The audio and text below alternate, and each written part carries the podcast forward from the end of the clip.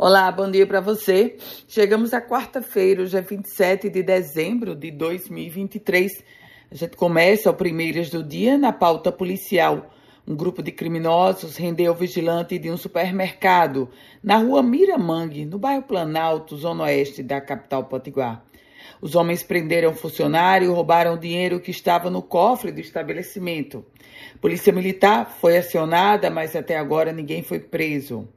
Outra informação que eu trago é sobre o assassinato do prefeito de São José do Campestre, prefeito Neném Borges. Um assassinato que aconteceu em abril deste ano.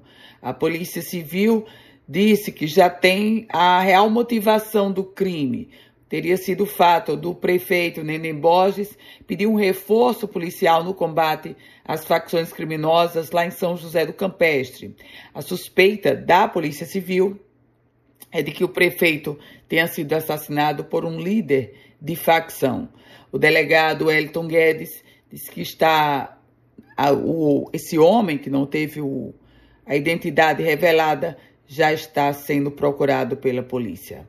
Mudo de assunto e fala agora sobre a Câmara Municipal de Natal. Os vereadores concluíram a votação em segunda discussão da Lei Orçamentária Anual para o exercício de 2024. Foram votadas em bloco 850 emendas consensuais com o governo e a sessão terminou quase meia-noite de ontem para hoje.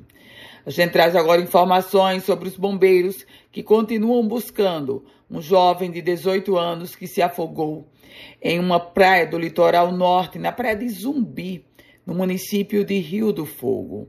O jovem estava acompanhado de um adolescente de 16 anos. Os dois foram tomar banho, mas houve uma forte correnteza. O adolescente conseguiu se salvar. Já o amigo continua desaparecido. Prefeitura de Natal divulgou o calendário de pagamento do IPTU referente ao ano de 2024. Os contribuintes que desejam pagar com desconto têm até o dia 5 de janeiro. E olha, esse desconto é de 16%. Os carnês já estão sendo enviados pelos Correios. Governo federal decretou situação de emergência em mais quatro cidades do estado do Rio Grande do Norte. Quatro cidades entraram no estado de emergência: Extremóis e São José do Mipibu. No caso, devido às chuvas intensas, Lages e Pau dos Ferros, exatamente pelo período da seca que enfrentam. E a gente traz informações agora sobre as missas de Ano Novo, as missas do Réveillon os horários já foram divulgados, estão todos disponíveis no site da Arquidiocese de Natal.